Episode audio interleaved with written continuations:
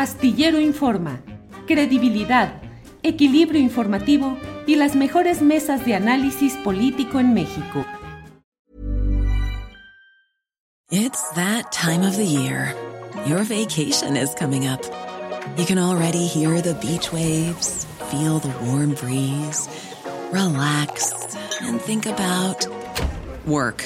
You really, really want it all to work out while you're away. Monday.com gives you and the team that peace of mind. When all work is on one platform and everyone's in sync, things just flow wherever you are. Tap the banner to go to Monday.com. There's never been a faster or easier way to start your weight loss journey than with PlushCare. PlushCare accepts most insurance plans and gives you online access to board-certified physicians who can prescribe FDA-approved weight loss medications like Wigovi and Zepbound for those who qualify. Take charge of your health and speak with a board-certified physician about a weight loss plan that's right for you. Get started today at plushcare.com slash weight loss. That's plushcare.com slash weight loss. plushcare.com slash weight loss. Vamos adelante, vamos adelante con nuestro espacio de esta ocasión. Claudia Villegas, buenas tardes. Hola Julio, ¿cómo estás? Ya veo también a Mario. ¿Cómo Así estás? es. Buenas Bien. tardes, ¿cómo están? Mario, buenas tardes, gracias por estar tardes, por Julio. aquí. Claudia, Gracias, buenas Mario. tardes. Buenas Claudia tardes, Mario. Villegas, como usted sabe, es periodista y directora de la revista Fortuna. Mario Di Costanzo fue consultor, es consultor financiero, exdiputado federal y expresidente de la Conducef. El punto que nos congrega en esta ocasión para poder platicar es el relacionado con las posturas que han mantenido tanto Mario como eh, Claudia. Déjeme ver, espero no equivocarme, y si me equivoco ya me lo irán diciendo ustedes.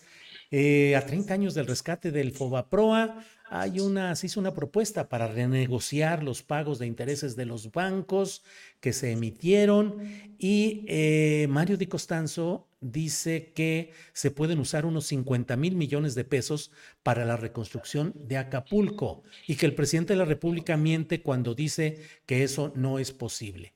Claudia opina que no se debe hacer eso porque atentaría contra la estabilidad de las finanzas públicas.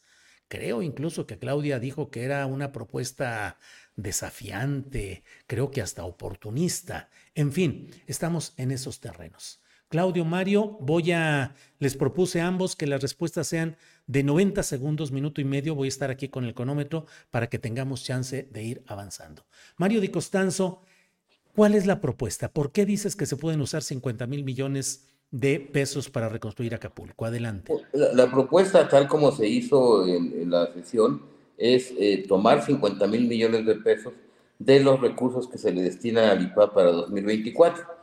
Para 2024 al IPAP se le están destinando 62 mil 500 millones de pesos, de los cuales eh, pues se tomarían 50 mil. ¿Por qué sí se puede? Primero, no caeríamos en ningún default. La ley de ingresos en su artículo segundo establece muy claramente que el IPA puede llevar a cabo operaciones de refinanciamiento de su deuda, con el único objeto de refinanciar y eh, canjear eh, deuda en todo caso.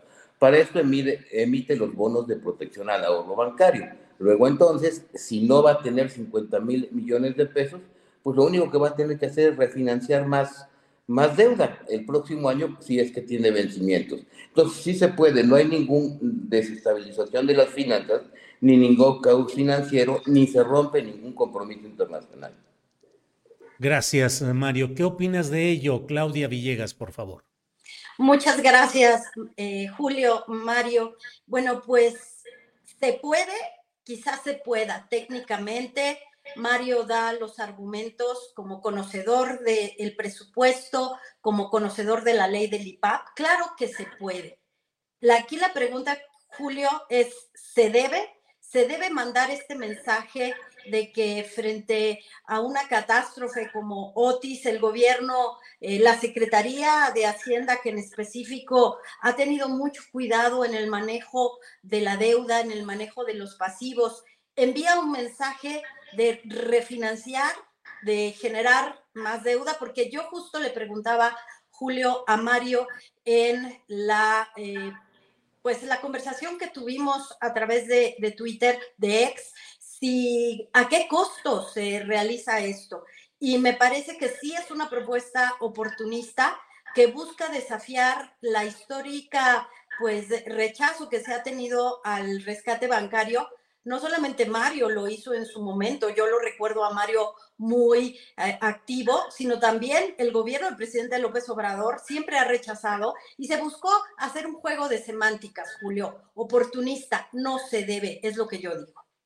Gracias, eh, eh, Claudia. Mario, se puede, pero no se debe, es cuestión de ética y de política, Mario. No, no es cuestión, no tiene que ver ni la ética ni la política. A ver, eh, dicen que no se debe. A ver, el próximo año nos vamos a endeudar en 2 billones de pesos. 2 billones de pesos. 50 mil millones es el 2.5% de esos 2 billones. Yo no sé cuál sería el mensaje. El mensaje ya se está mandando y el mensaje es que eh, se está adquiriendo una deuda de 2 billones de pesos. Ya lo dijo el secretario de Hacienda, que es para concluir proyectos eh, de, la, de la cuarta transformación.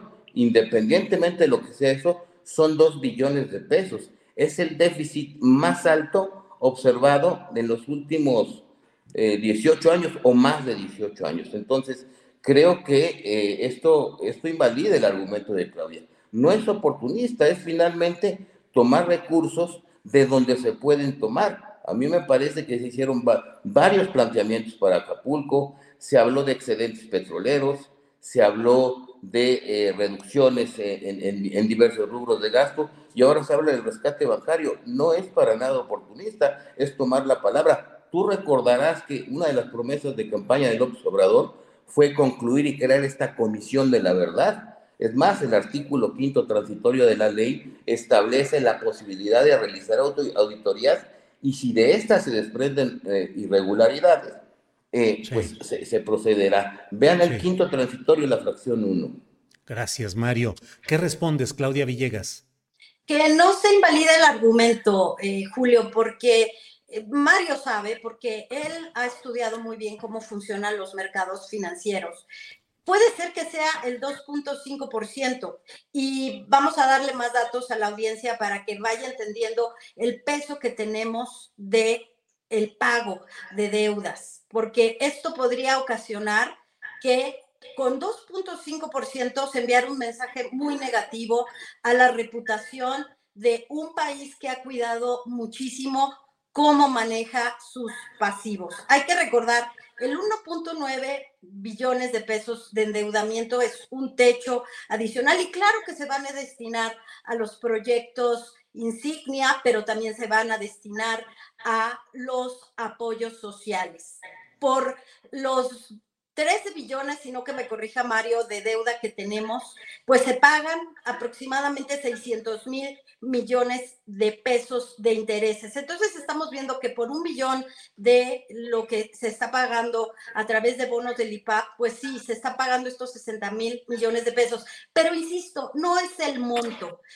El, el mensaje es el pernicioso el decir ahora el PRI, que porque hay que recordar, y espero que no sea un argumento ad hominem, de que los Moreira dejaron sumamente endeudados, Julio, a Coahuila. ¿Por qué no se preocuparon de que ese monto también estuviera de alguna manera siendo bien utilizado en su estado? Por eso yo digo que es oportunista. Bien, gracias Mario. ¿Qué respondes, por favor? A ver, aquí la propuesta de quien la hace de los Moreira y, Coahuila no tiene nada que ver. Aquí lo único que se propuso es, tomemos 50 mil millones de pesos del rescate bancario, que se puede, ya vimos que se puede, y apliquémoslo en Acapulco. Ese es el, ese es el fondo del tema. Ahora, me parece aquí que no, no son 600 mil millones de pesos el costo financiero para 2024. Lo puedes ver, Clau, ha sido tan grande la deuda, son 16 billones de pesos. Y estos 16 billones de pesos, los requerimientos financieros del sector público, te generaron un costo financiero en el 2024 de 1.26 billones. De, como intereses estamos pagando más intereses que lo que se corresponde al ramo 28 participaciones eh, a las entidades federativas y más intereses que la inversión física del gobierno. Entonces, que no me diga Hacienda que es muy escrupulosa con la deuda, porque ahí están las cifras y ahí están en el presupuesto. Y vuelvo a decir, en todo caso, 2.5% más que hubiera tenido que refinanciar el IPAP, no pasa nada, porque además muchas de esas operaciones no tendrías por qué estarlas pagando. Si, si realmente el Obrador hubiera instaurado su comisión de la verdad, si hubieran dado cuenta que al menos las transacciones reportables del informe Maki tenían que salir de ahí. Otro ejemplo. Sí. Tan solo comisiones bancarias. Mario, sí. Se nos va el tiempo. Si quieres en la segunda oportunidad, Mario, por favor. Claudia Villegas, sobre este tema, por favor. Es que Mario Di Constanzo nos da la razón. Tenemos una luz de pago de intereses. Tenemos 16 eh, billones de pesos. A mí el subsecretario Llorio me dijo que se pagaban 600 mil millones de pesos en, en pago de intereses y que ellos lo que habían tratado, y quiero aquí ser muy clara, Julio, yo no estoy defendiendo a la Secretaría de Hacienda, lo que estoy cuestionando es el argumento oportunista. ¿Por qué no el señor Rubén Moreira, por qué no los diputados se, se subieron a buscar con una reserva que se etiquetaran parte de los 1.9 billones de pesos que en lo general ya se aprobaron. ¿Por qué no sacaron de ahí los recursos y, se meten de verdad, Julio, a una batalla para etiquetar los recursos para Acapulco? ¿Por qué se tiene que señalar el tema de vamos a dejar de pagar de intereses cuando el gobierno del presidente López Obrador ha buscado por todas las formas de no incumplir, porque, insisto, pueden ser 2.5, pero el mensaje es muy pernicioso. ¿Por qué? Porque se está mandando un mensaje de que México no cumple y me recuerda mucho quizás para otra intervención lo que se quería hacer con la ley del Banco de México para comprar divisas, Julio. Gracias. Hey, it's Ryan Reynolds and I'm here with Keith, co-star of my upcoming film If, only in theaters May 17th. Do you want to tell people the big news?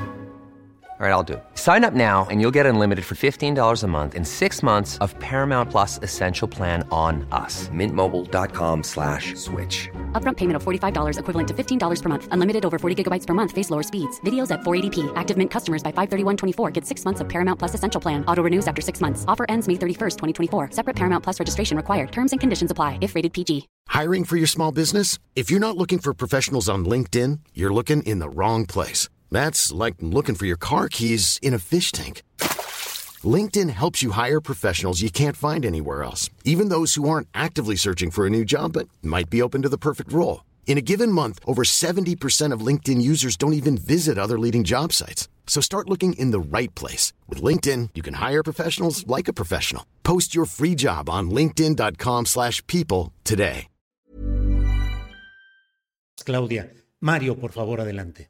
Pues es más pernicioso mandar un mensaje que me voy a endeudar en dos billones de pesos, dinero que no tengo y que sigo gastando. Ese es uno. Ahora, para que tengamos una idea de lo que representaba, el año pasado los bancos tuvieron utilidades por 236 mil millones de pesos. Los 50 mil millones que se planteaban no es ni el 20% del monto de utilidades que obtuvieron los bancos en el 2022. No es ni siquiera la cuarta parte de los que están obteniendo, de los ingresos por comisiones bancarias que han obtenido eh, durante el presente año. Entonces, me parece que esa era parte del discurso de López Obrador, ¿eh? ¿eh? es decir, ¿por qué ahora cambió? ¿Por qué de repente eh, no hay que tocar los recursos del rescate bancario cuando ya vimos que se puede? ¿Por qué no hay que tocar el tema de comisiones cuando ya vimos que se puede? Yo creo que aquí el tema no era etiquetar del, del endeudamiento que ya se vea que ya se tenía planteado. El endeudamiento ya tiene destino, ya lo estamos viendo. Y se hicieron no solamente una propuesta, se hicieron más de cinco o seis propuestas diferentes. Como te digo, se hizo la de los excedentes petroleros. A ver, el, el, el, precio del petróleo eh, de, de, de, criterios de política económica son 56 dólares. Hoy se vende el 80. Bien, Mario. Gracias. Claudia Villegas, adelante, por favor. Es que Mario sabe otra vez, porque es un gran economista, Julio, él sabe perfectamente que etiquetar recursos del petróleo de ese fondo, el, gobierno, la Secretaría de Hacienda lo está usando para mitigar el impacto inflacionario. Entonces, la verdad es que esa propuesta también me parece pues sumamente desafiante. Quitémosle, Julio, lo oportunista para no estigmatizarlo, pero es desafiante al equilibrio que se tiene en el manejo de la inflación, que finalmente desde el Banco de México, pues se ha reconocido que el meter dinero al tema de los subsidios para las gasolinas ha hecho la diferencia en el impacto inflacionario. Pero también yo sé que Mario fue presidente de la Conducef y fue secretario de Hacienda del gobierno legítimo de López Obrador. Él sabe que la batalla contra los bancos existe, que hay que darla y que de alguna manera desde, por ejemplo, la Secretaría de, del Bienestar se les quitó la dispersión a los bancos. El PRD presentó evidencias de que era un negocio adjudicado directamente Azteca, Afirme, BBVA. Y después, y Mario también lo sabe, Julio, que se les han ido quitando negocios como dispersión de nómina y, y, que se tiene la mira puesta en los bancos. Desafiante me parece meter este ruido de deja de pagar. El dejar de pagar a nadie nos beneficia, ni a los del PRI ni a los del PAN, a nadie, Mario. Bien, adelante. Mario, por favor, tu turno. Sí, no, no, fíjense, es que no, no, no, se quiere entender la propuesta. No era dejar de pagar. El IPAB iba a refinanciar su deuda. ¿Qué quiere decir? Que si en el 24 se le vencía un bono de un pago de 10 mil pesos, pues iba a refinanciar, iba a emitir BPA y los iba a pagar. No es que no pagaran. Eh, deben de entender que eh, esa cláusula, esa ley, ese artículo en la ley de ingresos le permite al IPAP refinanciar su deuda. Yo lo quise quitar mucho tiempo ese artículo, no se quitó, pues que se utilice. Lo que necesitábamos era tener recursos para Acapulco sin tocar el presupuesto del presidente porque no quería mover un solo peso y ya lo vimos. No lo quiso hacer ni siquiera con las propuestas del propio Morena. Y el tema de Banco del Bienestar es otro, es otro cuento, el día que quieras lo debatimos, pero Banco del Bienestar no está aperturando cuentas a los usuarios, ¿eh? es nada más dispersando, lo cual va en contra de la eh, bancarización, lo cual va en contra de la educación financiera y, va en contra de los intereses de los propios acreditados de usuarios. Banco del Bienestar no está abriendo cuentas, es un elefante blanco que le metimos mucho dinero y ni siquiera tiene cuentas. Gracias, Mario. Claudia Villegas, por favor. Eh, sí, Julio, pues es un eufemismo decir que no se va a, dejar de pagar. Y también es un eufemismo o es una manera de presentar esta propuesta que, que Rubén Moreira sabe que hubiera preocupado mucho, deja los bancos, porque en este momento creo que el sector bancario pues está fuerte es momento de revisar, lo quiso hacer Monreal, eh, ¿qué, ¿qué se puede hacer con la banca para que aporten más al Producto Interno Bruto? A mí no me gustó que el mensaje de la Secretaría de Hacienda de por qué la Secretaría de Hacienda le va a pagar la mitad de los intereses a las empresas pequeñas y medianas que van a recibir créditos de la banca. Eso a mí, y, estoy trabajando en eso, de por qué le tienes que pagar la mitad de los intereses. ¿Por qué la banca de pronto no puede decir, oye, para que no pagues 40% al año, hacemos un programa especial? ¿Por qué darles garantía? Pero me parece que sí tenía una jiribilla muy interesante por 50 mil millones de pesos. Es como decirle al gobierno, liquidaste el, el, el Fondel, ahora tienes que asumir con un shock financiero. Insisto, Julio, lo que a mí me preocupa mucho es el mensaje pernicioso que se envía cuando no hay necesidad de hacerlo, cuando el Poder Legislativo podría tener, y yo desafío aquí al señor Moreira y a sus asesores, que presenten una verdadera iniciativa para modificar este, este no contrapeso de la banca. Sí, eh, Mario, por favor, adelante. Bueno, te, vuelvo a decir, eh, no era una propuesta ni perniciosa ni oportunista, era una propuesta real, eh, además de que podemos hablar de otros temas de la banca, pero aquí el tema está claro que del Proa sí se podía, se tenían que refinanciar los, los, el refinanciamiento del IPAP, sí se podía, la ley lo permite, no se desestabilizaba el tema, el sector financiero, no se, se llegaba a una moratoria, se iba a repagar la deuda, no, no estaba cambiando la fuente de pago, nada más, y sí se le permitía dar recursos a Acapulco, y era por única vez. Entonces, creo que no es una, una, una, una eh, eh, propuesta oportunista, creo que aquí sí lo quisieron tomar porque simplemente Morena no quiso tomarle, entrarle al toro por los cuernos. Lo pudo haber hecho, lo pudo haber hecho y no pasaba nada. Ahora resulta que en Morena están más neoliberales que los neoliberales, no, no, no puede ser.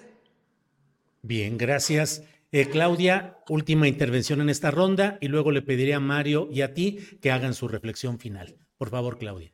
Es que ahí en esa frase que Mario tiene muy bien estructurada, se nota cómo la propuesta sí buscaba con una jiribilla política decirle a Morena, oye Morena, porque Morena, PRD, PT, a donde él participó, yo lo recuerdo a él y a Marcelo Ebrard de verdad enojados porque se aprobó el rescate bancario y nos advirtieron, se va a seguir hipotecando el futuro de los mexicanos. Después Mario acaba de decir que él se oponía a este artículo de la ley del Instituto de Protección al Ahorro Bancario de que se extendiera o se refinanciara la deuda, pero dice, como ya está, pues hay que hacerlo. Y después también no es solamente el mensaje de los mercados financieros que habría que eh, digerirlo y habría que ver cómo lo toman, el tipo de cambio, porque hay que reconocer, Mario, que todos estos temas generan información